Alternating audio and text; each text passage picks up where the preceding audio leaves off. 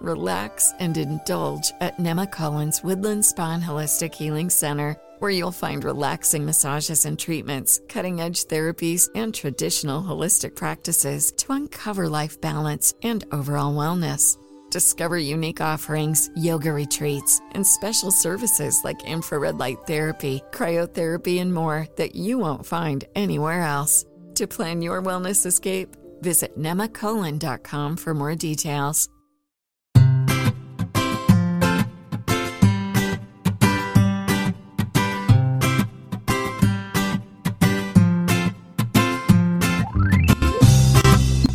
Bienvenidos al capítulo 70 de Perspectiva, un podcast de estrategia empresarial donde analizamos cada semana todas las decisiones y estrategias de las empresas que nos rodean.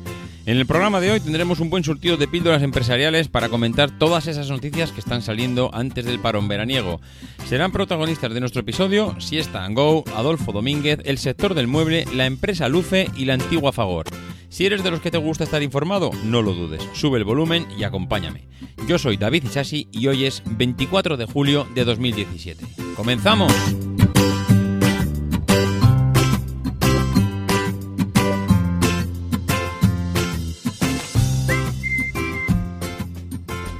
Muy buenas a todos, ¿cómo estamos? ¿Todo bien? Pues me imagino que sí, porque como decíamos la semana pasada, ya metidos en, metidos en verano, es difícil que las cosas vayan mal. Como comentábamos la semana pasada, tendremos un último podcast allá por el 31 de julio, que será el cierre de temporada, y además, pues lo vamos a hacer eh, un poquito diferente. Lo vamos a hacer un poquito diferente porque venimos en el grupo de Telegram, no sé qué está pasando estas dos últimas semanas o tres, que todo el mundo habla de los coches eléctricos. Parece que nuevamente, que esto va por olas, pues se va poniendo de moda hablar de ciertos temas y ahora pues está tocando otra vez hablar de la automoción de la automoción, sobre todo pues de Tesla, de los coches eléctricos, de cómo afecta al bueno, al modelo de negocio actual, a las empresas, a sus estrategias, a cómo están preparándose de cara al futuro.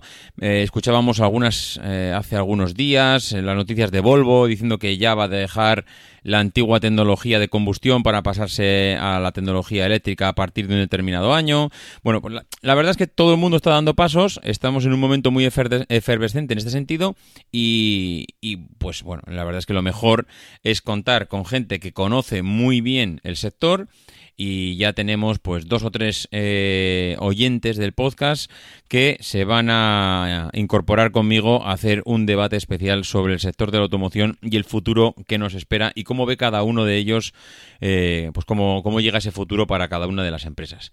Mientras tanto, pues estamos aquí, estamos aquí y tenemos que hablar de esta semana de otro montón de noticias que, que han ido surgiendo y que parece mentira que las semanas que son previas a vacaciones parece que todo el mundo empieza a, relajarse y, bueno, y empieza a ser complicado encontrar noticias de cierta envergadura o de cierta enjundia, pero no, esta semana yo ya que tenía preparada otra otro podcast de, de noticia, bueno, de, de, empresa especializada para conocer un poco su historia, pues resulta que en el último momento, y eso quiere decir hace nada, justo antes del podcast me he puesto a a ver exactamente las noticias que teníamos preparadas para, para esta semana y me he dado cuenta que había otro porrón de noticias interesantes y por eso pues vamos a comentar eh, esta semana otra vez eh, vamos a hacer un cóctel de píldoras para conocer todas esas noticias que han surgido esta semana. La primera de ellas, y además que da título al podcast, pues es el tema del negocio de la siesta. Y es que parece mentira que en España, que es un país de, bueno, yo no sé si diría que somos pioneros en el tema de la siesta, pero desde luego que somos grandes practicantes, eso segurísimo. Pues bien, ha habido otros países que han hecho negocio mucho antes que nosotros y, y ahora parece que ha habido empresas en el, bueno, en las grandes ciudades que se han lanzado a la aventura con el negocio de la siesta y algo que parecía mm, de locos, de locos en el sentido de decir, a ver, pero ¿cómo vas a poner un negocio para echarte la siesta? Bueno, pues ha habido gente que sí, y concretamente la empresa Siesta and Go ha abierto el primer establecimiento en Madrid para, eh, bueno, pues para hacer negocio con este, con la siesta, ¿no? Mm, yo, mm, la verdad es que hasta me extraña, hasta me extraña que hayan pasado tantos años para ver unas empresas o empresas como Siesta Go que, que hayan tardado tanto. A ver, entenderme lo que quiero decir. Eh, esto no es fácil tomar la decisión, Pero en un país como el nuestro, que no haya habido nadie hasta ahora que haya hecho negocio con una cosa como es la siesta, con la tradición que tiene, pues es hasta chocante. Entiendo que mm, es difícil encontrar la forma de hacer negocio con esto, porque claro, visto ahora que haya abierto una empresa y que parece ser que la gente empieza a conocerlo y empiezan a entrar y tiene realmente cierto éxito, pues puede parecer sencillo, pero lanzarte a una aventura eh, hacer una inversión, entrar a un banco y hacer una propuesta económica eh, para, bueno, enseñarles pues, tu plan de negocio, decirles para qué necesitas el dinero y decirle que vas a hacer un negocio para dormir la siesta, hombre, pues depende de quién te esté escuchando al otro lado de, la mesa, pues es posible que te pongan caras realmente extrañas para, para aceptar esa inversión. Eh, Aquí, pues eh, en Europa no hemos sido, mm, vamos, en esto no hemos sido los primeros. Los belgas ya se adelantaron en esto. Desconozco cuál es la tradición belga en el, tema de la siesta. Yo desde luego pensaba que allí en Bélgica esto no se llevaba, pero eh, parece ser que sí. Parece ser que por Europa no, no les suena tan extraño el encontrar locales para, para dormir la siesta en cierto modo puede tener sentido, porque claro, en, el, en, la sociedad y tal como lo tenemos montado ahora mismo, cuando vives en una ciudad de un determinado volumen, y yo creo que tienes que estar hablando de un Madrid-Barcelona, mm, puede ser Bilbao, puede ser Sevilla, puede ser mm, un Valencia, ese tipo de ciudades donde cuando te desplazas a trabajar es difícil encontrar eh, bueno, encontrar, es difícil o, imposible volver a tu casa para comer, lo cual te, te, da, pues, mm, normalmente las empresas te suelen dar entre una o dos horas para, para la comida.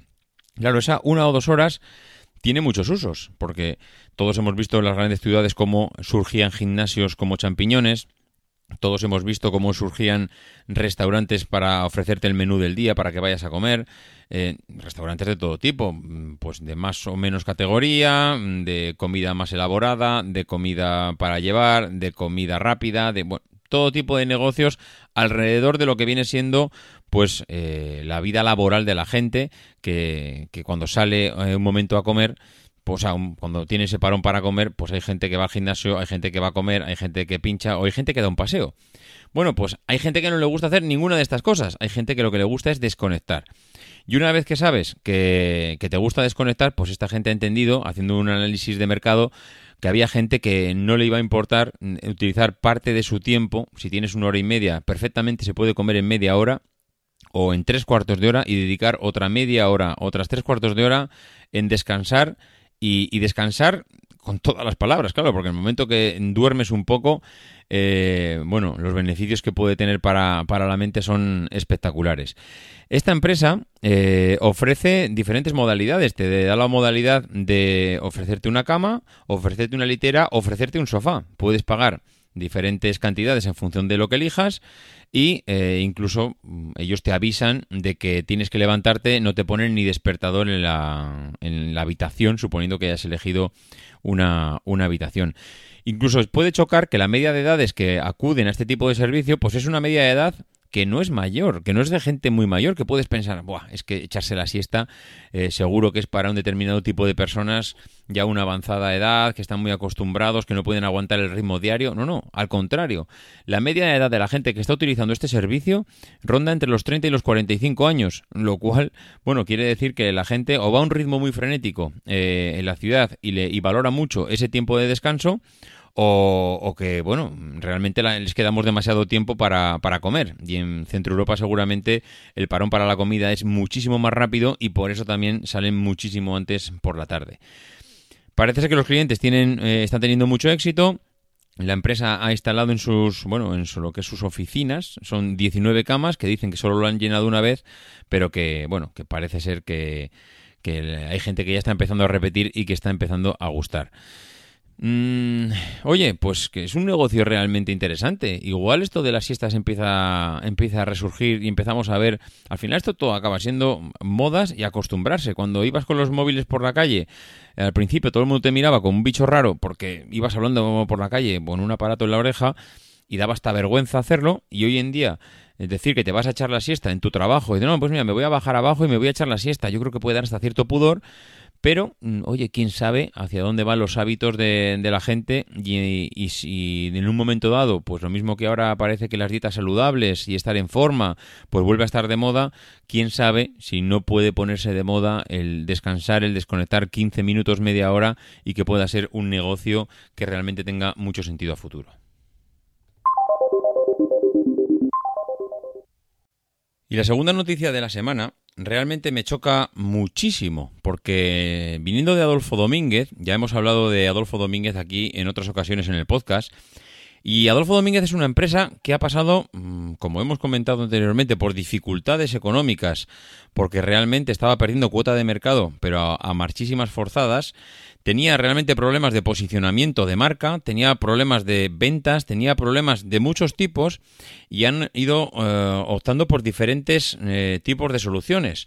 Soluciones que mm, realmente no le han funcionado bien, porque una de las soluciones es vámonos donde está la masa de clientes, es decir, dejemos donde están los centros de las ciudades, que tanto y tanto y tanto venimos hablando últimamente aquí en el podcast, y vámonos a los centros comerciales. Mm, hombre, está bien ir al centro comercial, pero en el centro comercial no está tu cliente. Realmente en el centro comercial, poniendo una tienda de Adolfo Domínguez al, al, lado del Primark, o al lado de Zara, o al lado de Stradivarius, o es que mm, el tipo de cliente que va al centro comercial normalmente no espera encontrar a Adolfo Domínguez, una empresa que se supone que es la gama alta de, de bueno, de ropa de vestir y que seguramente eh, el enfoque que le quiere dar la empresa no es eh, el bueno no está, no está, enfocado o no está dirigido al tipo de, de personas que, que, van a ese centro comercial. No hay más que pasarse por los centros comerciales y ver que las tiendas Primark están llenas y Adolfo Domínguez está relativamente vacía.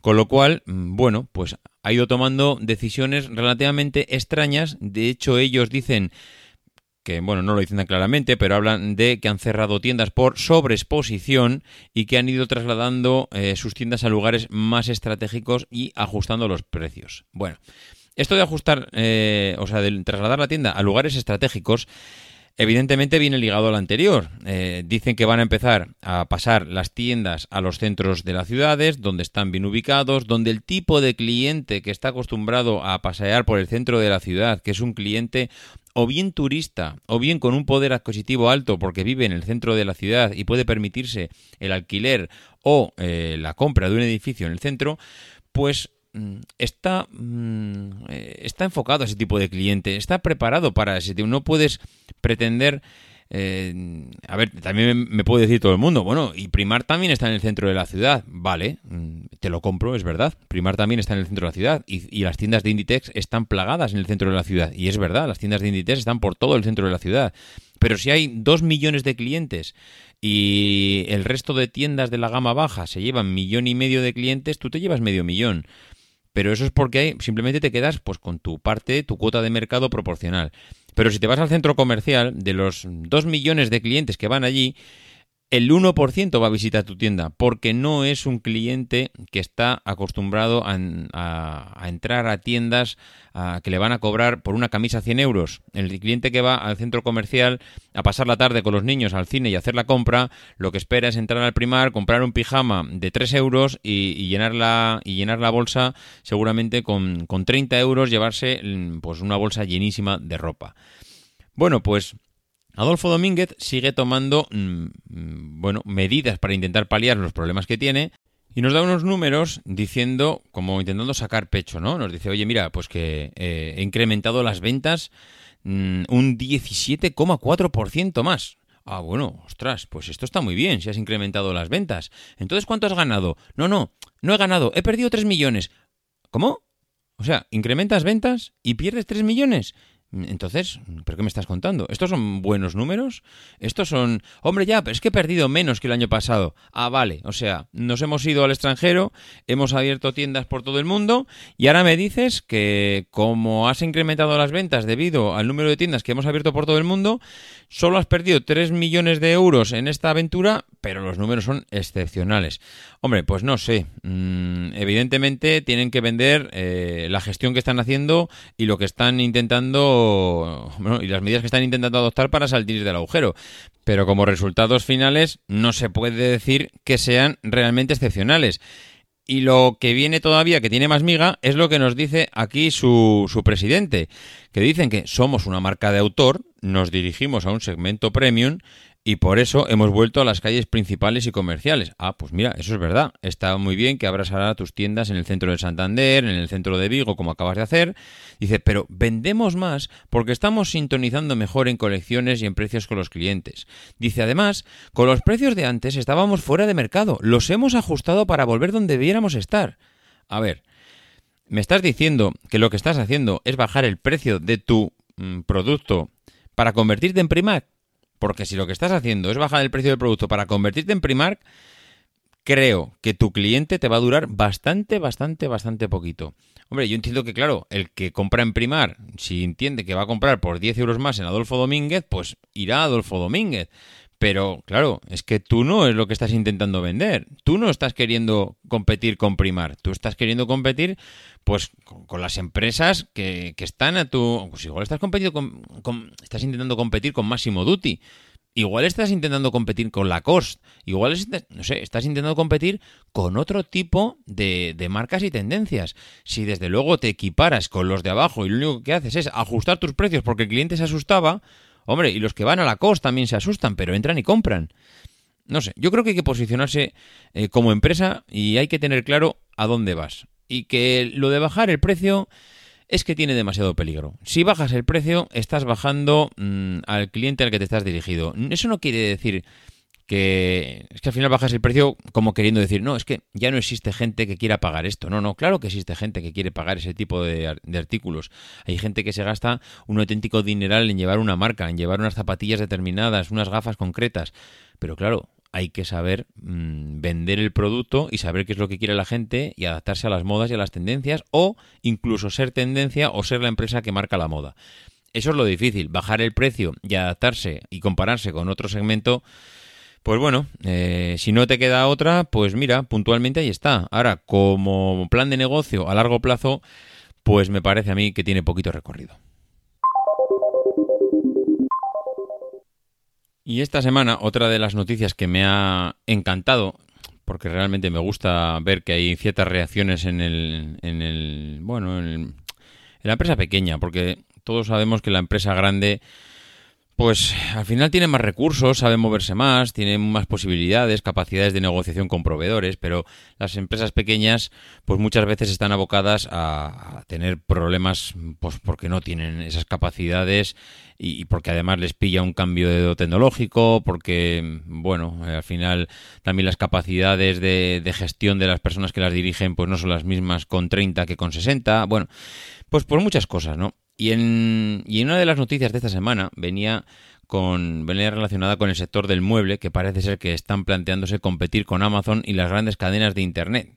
Ese era el titular de, del español.com, del artículo concretamente era de Nerea eh, San Esteban, y me, me ha gustado bastante, me ha gustado bastante la noticia en general, me ha gustado bastante el artículo, eh, al final lo que viene a decir el artículo es que, bueno, pues eh, el sector del mueble, las, pequeñas tiendas de, de, barrio, entre comillas, bueno, entre comillas y sin comillas, pues están dando cuenta pues que las grandes multinacionales y el comercio electrónico les están comiendo la tostada completamente. No sé si es tarde, yo diría que no, yo diría que igual no es tan tarde como parece, pero que todavía hay, mm, hay margen para moverse en este sentido. Ellos lo están haciendo y esa es la parte buena de esto, que no te quedas quieto y al final, aunque ves tu posicionamiento muy debilitado, entiendes que, oye, eh, que, que, aquí todavía hay posibilidad de que hay que luchar contra los grandes, ¿no? Que, que, si nos movemos y nos movemos bien y tocamos las cuatro teclas que tocan, pues es posible que todavía tengamos opciones a, a seguir subsistiendo en un negocio tan complicadísimo como es el del mueble. ¿Y cómo es este sector de... o qué es lo que están haciendo esta gente? Pues lo que están haciendo es, iba a decir muy sencillo, la verdad es que no es muy sencillo, es agruparse e intentar presentar una propuesta al cliente eh, lo suficientemente atractiva que se adapte a las necesidades del mercado en ese momento, lo que está demandando el cliente y que para ellos les suponga aprovechar todas esas sinergias que separados no iban a poder conseguir y que en cambio juntos sí que están, eh, parece ser, en disposición de hacerlo. ¿Cómo lo van a hacer? Bueno, pues van a hacer una agrupación, una asociación, no sé cómo lo van a llamar. With the Planet Fitness Black Card, you don't just get a great workout, you get a great perk out because your membership is packed with perks. Join for just $1 down and $24.99 a month. Sign up for the PF Black Card for $1 down and get all the perks. Deal ends November 22nd. See Home Club for details. With the Planet Fitness Black Card, you don't just get a great workout, you get a great perk out because your membership is packed with perks. For $1 down and $24.99 a month, you'll get perks like access to any of our 2,400 clean and spacious locations. Bring a friend anytime and both work out with tons of equipment that'll give you that big fitness energy. Relax in the Black Card Spa and more. Work out and perk out with the PF Black Card. Join for just $1 down and $24.99 a month. Sign up for the PF Black Card for $1 down and get all the perks. Deal ends November 22nd. See Home Club for details. en el que eh, van a aglutinarse y van a invertir, mm, bueno, poner todos el dinero en una hucha y a partir de ahí tomar las decisiones correctas para ese dinero emplearlo lo mejor posible. ¿Cómo lo van a cómo lo van a emplear? Pues seguramente en promocionarse y en bueno, y en intentar buscar algo que compita con toda la bestialidad que supone toda la parte logística de las grandes multinacionales, que realmente eso sí que es complicado llegar a esos niveles, pero también hay que intentar eh, buscar tu posicionamiento dentro de esa vorágine eh, logística y de recursos y de reducimiento de reducción de costes que supone ser eh, Amazon o que supone ser un IKEA. Claro, si tú ves el canal de compra de los muebles actualmente, hombre, si eres un pequeño se te cae el alma a los pies porque mm, esta es un diagrama de barras común donde están marcados los tantos por ciento de donde se produce el porcentaje, donde se, donde se produce la compra en Internet y claro, ves que el 52% va a comprar a una gran superficie especializada. Aquí entre paréntesis podemos poner IKEA. El 52% va a IKEA. El 28% va a grandes almacenes. Mm, bueno, un gran almacén con Forama, puede ser. Muebles Rey, puede ser Puede ser. El 23% va a una tienda mediana o grande. Y un 17% va a tienda o a un centro comercial. Una tienda mediana o grande puede ser el corte inglés. Un centro comercial, bueno, pues es un centro comercial donde hay determinadas tiendas de mueble o de casa, más que de muebles. Claro, si sumamos 52 más 28 más 23 más 17, que son los IKEAs, muebles, eh, muebles Rey con Forama, el corte inglés y el centro comercial, ¿qué tanto por ciento de cuota de mercado le queda a las tiendas de barrio y a los hipermercados pequeños? Pues realmente no sé si llega a un 30 y algo. Claro, pero es que de este 30 y algo le tienes que quitar un 16% de la gente que compra por Internet. Con lo cual, claro, ya que le queda a la tienda de barrio un 20% de la cuota de mercado, un 20% de los clientes es los que compran ahí, estás muerto. O sea, estás literalmente muerto. Si tus clientes no suben más que a un 20% del global de los que compran muebles, bueno, y esto 20% y bajando, porque eh, a medida cada vez más la gente que está acostumbrada a comprar la tienda de barrio, pues se está iba a decir muriendo, suena muy bestia, pero es la realidad. Eh, son gente que no está eh, acostumbrada a comprar mobiliario con, con, un ordenador y por un canal online y bueno, pues es que gente que no se ha querido adaptar y por eso lo compra en la tienda de barrio. Pero esa gente va a menos, no va a más, por mucho que nos duela. Con lo cual, ellos se han dado cuenta. ¿Voy a poder comprar a IKEA? No. ¿Voy a poder comprar al corte inglés? No. ¿Voy a comprar, poder comprar en Conforama? No. ¿Me puedo poner en un centro comercial? ¿Para qué? Entonces, ¿qué me queda? Comprar por internet, o sea, vender por internet. Y es lo que están haciendo. Agruparse, montar páginas web, intentar, mm, dentro de lo que es la estrategia de la página web, pues mm, eh, ver cómo venden los productos, ver por qué zonas. Al final lo que están planteando es que el cliente meta el código postal y que sepa en dónde está la tienda, de dónde le va a venir el mueble. Bueno, al final el cómo lo hagan ya es un tema suyo. Ahí ya, oye, ellos verán cómo lo tienen que hacer y de, quién se tienen que dejar asesorar. Pero por lo menos bueno, que hagan algo, que hagan algo porque si no ese 20% de clientes que les quedan, como no intentes ir a por, a por algo más del pastel, es que lo que está claro es que a medida que vayan pasando los años, pues te vas a, te vas a ir a menos, evidentemente.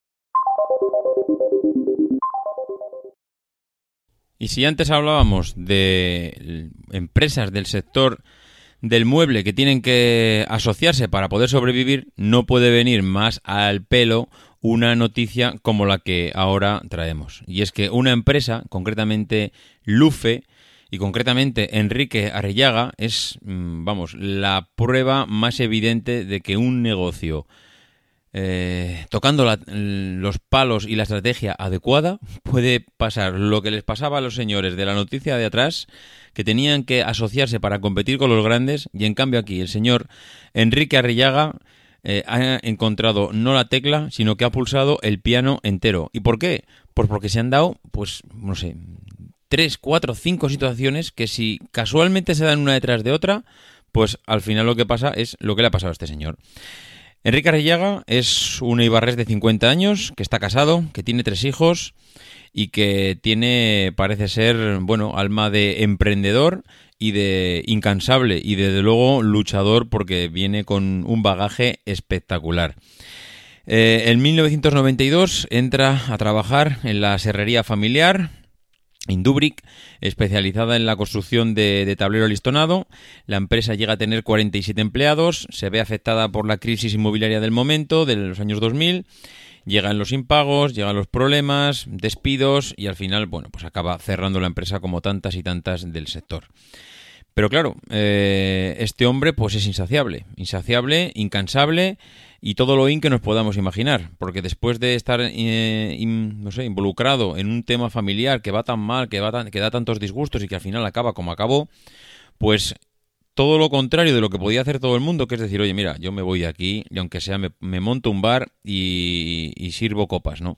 Bueno, pues él no. Él lo que hizo es aprender de todo lo que había visto en esa empresa familiar y dijo, no, no, pues esto me va a servir a mí. En 2006, viendo que la empresa pues, familiar empezaba a perder pasta, prueba con la venta online de muebles a medida. Y no solo eso, y digas, ah, mira, pues entonces fue cuando, cuando tocó la tecla adecuada y entonces es cuando se hizo millonario. Pues no, también se la pega en ese momento, también fracasa en ese intento. O sea, viene de una empresa familiar monta una empresa online diciendo, hombre, es que el mundo online, es que aquí me voy a hacer de oro. Es que mi padre no lo veía, pero yo, que yo estoy, yo soy un hombre de internet, claro que lo veo. Esto es para vender muebles por internet. Bueno, pues vuelve a fracasar. Dos años después, desarrolla un proyecto de puertas macizas con diferentes acabados que empieza a utilizar un canal de venta tradicional. Eh, bueno, pues ¿Qué pasa? Pues que se cae el mercado, empieza a vender eh, este tipo de producto a Fagor Electrodomésticos, hasta que un día viene Fagor y le dice, oye Enrique, mm, pues ya lo sentimos, ¿eh? pero es que nos vamos a marchar a Polonia. Uy, qué mala suerte has tenido. Bueno, pues a este hombre le dejan compuesto y sin novia y eh, en suspensión de pagos, mm, me refiero a favor, le dejan una deuda enorme. Acordaros de todo lo que hemos hablado muchas veces de cuando tu empresa de, tiene una dependencia bestial a una multinacional y claro, cuando te dejan con una deuda de ese tipo, ya sabéis lo que pasa, ¿no? Al hoyo. Bueno, pues este hombre se va al hoyo nuevamente y ya es la tercera vez que bueno, pues sigue fracasando, ¿no? El negocio familiar, los muebles por internet que vende, eh, el negocio este que empieza a ser una, un proveedor de favor, bueno, todo se va al garete. Bueno, pues este hombre que dice, bueno, pues mira, ahora vamos a montar Lufe, que es eh, lo que a día de hoy están llamando como el IKEA vasco, que es un producto barato de fabricar y que está consiguiendo facturar 4 millones de euros. Y, todos pensaríamos, joder, pues, pero ¿dónde está el secreto? ¿Qué ha pasado aquí? Bueno, pues al final, eh, este hombre lo que, lo que le ha pasado es que ha ido aprendiendo de fracaso en fracaso en fracaso. Y de todas las empresas anteriores, pues lo que único que ha ido haciendo es resurgir de sus cenizas y aprender de lo anterior. Al final, eh, pues ha dado con la tecla. Y ha dado con la tecla con ciertas cosas que realmente se pueden pensar que son casualidades. Pero es que al final nada es casual cuando acumulas tanta experiencia y, te vas dando cuenta de cuáles son las cosas que acaban funcionando y cuáles son las que no. Este, cuando todo el mundo pensábamos que IKEA era el low cost de los muebles, bueno, pues este hombre ha conseguido hacer el low cost del low cost. O sea, mm, ahora mismo IKEA comparado con él es, mm, vamos, alto standing. Y, no lo digo por la calidad de los acabados, lo digo porque al final cuando basas tu modelo de negocio en encontrar lo barato, tienes que pensar que siempre, siempre, siempre, siempre va a haber alguien que lo va a hacer más barato que tú. Al final eso es cuestión de tiempo y está clarísimo. Este hombre ha conseguido hacer una cama de madera de pino que se monta en 5 minutos y la vende por 30 euros. Él dice que es, pues claro, como reclamo, como eslogan, dice, esto es más barato que un pantalón. Claro, antes una, una cama, no sé, ya iba a decir que eran miles de pesetas de las antiguas de, de las antiguas pesetas. Ahora, si vas al IKEA, verás una cama por cientos de euros seguramente. Y este hombre está hablando que te vende una cama por lo que vale un pantalón, por 30 euros. Claro, al final, claro, machacas el low cost. El low cost del IKEA, lo que decía antes, se queda a la altura del betún.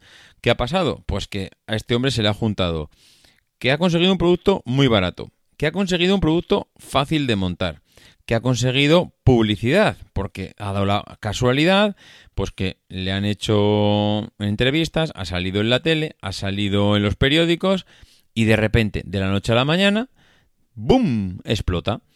Ha pasado de tener 2.000 visitas diarias y 20 pedidos al día a tener 197.000 usuarios cada día que visitan su página y de 20 ha pasado a 140 pedidos.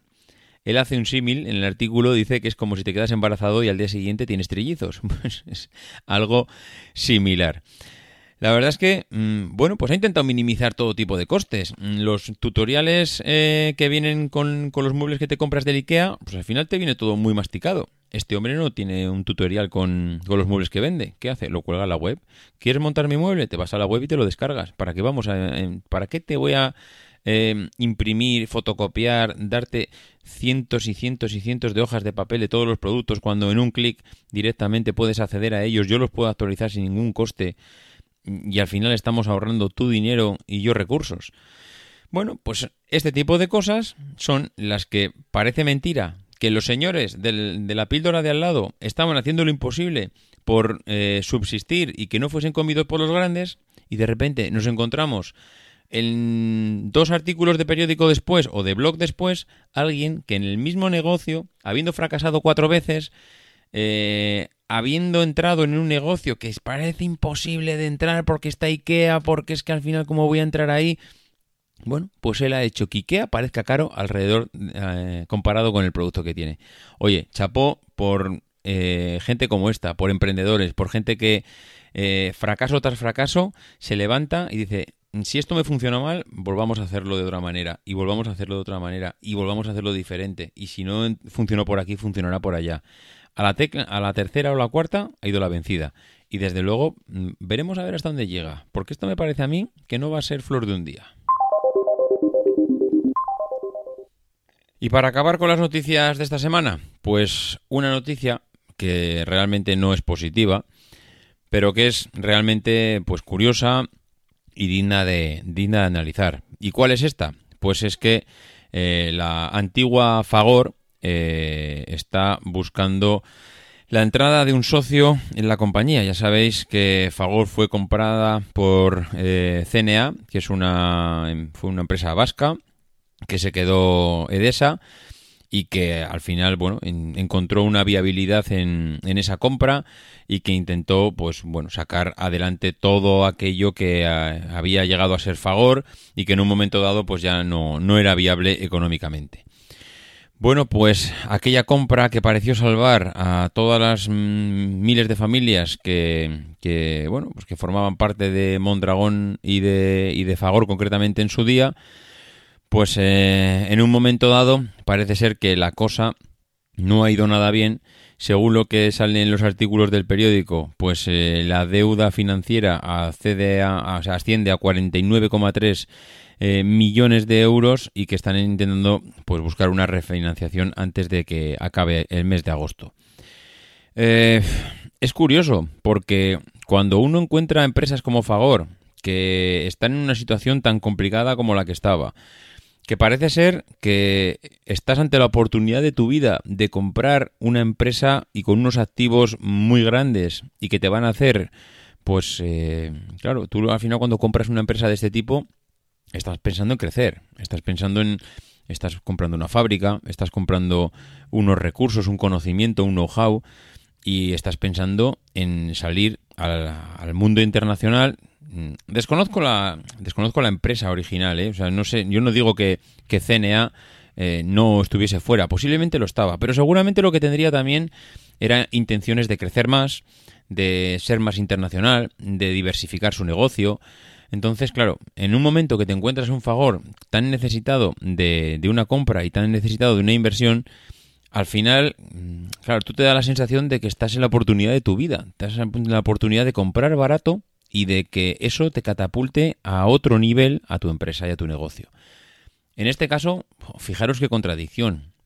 Has comprado una empresa sin ninguna viabilidad y te encuentras meses después, no sé si años después, pero muy pocos años, que realmente lo que tú compraste realmente tampoco es viable.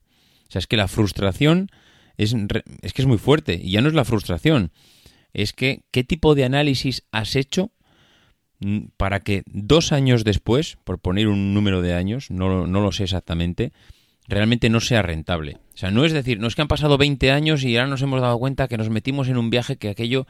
No, no, no, no. Cuando ya compraste Fagor, Fagor ya estaba donde estaba ya había estado, ya, bueno, es que iba a decir, no había pasado la crisis, porque yo diría que todavía ni siquiera ha llegado a pasar, pero digamos que habían pasado los años más duros de la crisis, ya sabías lo que había en el mercado, no, no puedes decir que te has llevado una sorpresa. Entonces, si has comprado Fagor y han pasado dos años y estás como estás, ¿qué demonios de análisis financiero de empresa hiciste? ¿Dónde pensabas posicionar el producto? ¿Qué es lo que pensabas hacer con la fábrica? ¿Qué análisis de costes y de estructura hiciste? ¿Qué?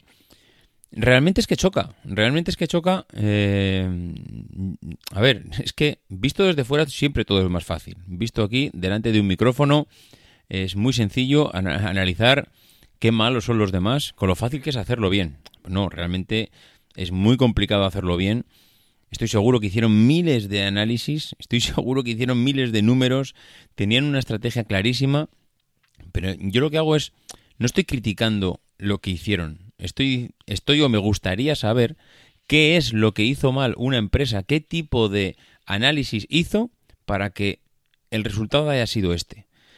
Mm, eso es lo que me gustaría saber. Seguramente hicieron miles de análisis y miles de números. Eso es, vamos, innegable. No se puede negar porque es que es así. Nadie hace una inversión de ese tipo si ya no tú, los bancos en los que te apoyas financieramente, los asesores que te, bueno, que te ayudan a, tomar esas decisiones. Pero al final, fijaros si es difícil tomar este tipo de decisiones que aún así, en el momento más complicado de una empresa, donde más barato la puedes comprar, donde ya no puedes ir más bajo porque estás en un momento de crisis bestial donde solo te queda crecer, bueno, pues aún así pasan dos, tres años y te das cuenta que el negocio que has intentado hacer no ha sido un negocio para ti, sino todo lo contrario, ha sido una mala inversión y que ahora mismo estás buscando, eh, pues bueno, bancos que, que intenten poner dinero encima de la mesa, que puedan financiar la deuda que tienes, pues para intentar mm, darle otra media vuelta a la empresa, intentar pues a, ver de qué manera lo puedes reflotar y sacar adelante. Bueno, pues esto ha sido todo por hoy. La verdad es que ya estamos llegando al final de la temporada, como decía, y yo espero que la semana que viene estéis todos al pie del cañón en ese especial sobre el mundo de la automoción. Creo que nos va a salir un, un, muy buen capítulo. Creo que hay gente que sabe mucho de esto y gente que va a venir que está muy relacionada con este tema y que desde luego van a aportar mucho más conocimiento del que puedo aportar yo en este campo. Y nada más, para todos los que habéis hecho reseñas en iTunes, ya sabéis que, vamos, no os doy un beso porque no os tengo delante.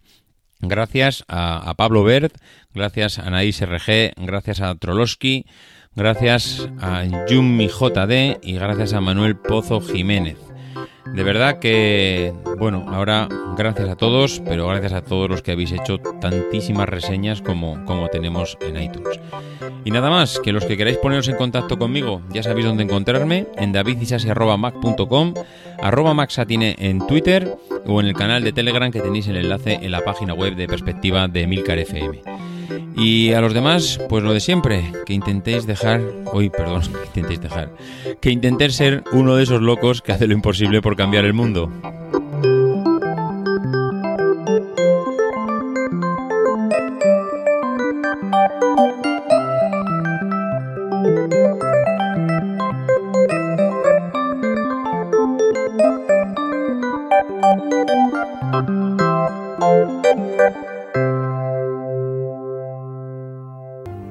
People who are crazy enough to think they can change the world are the ones who do.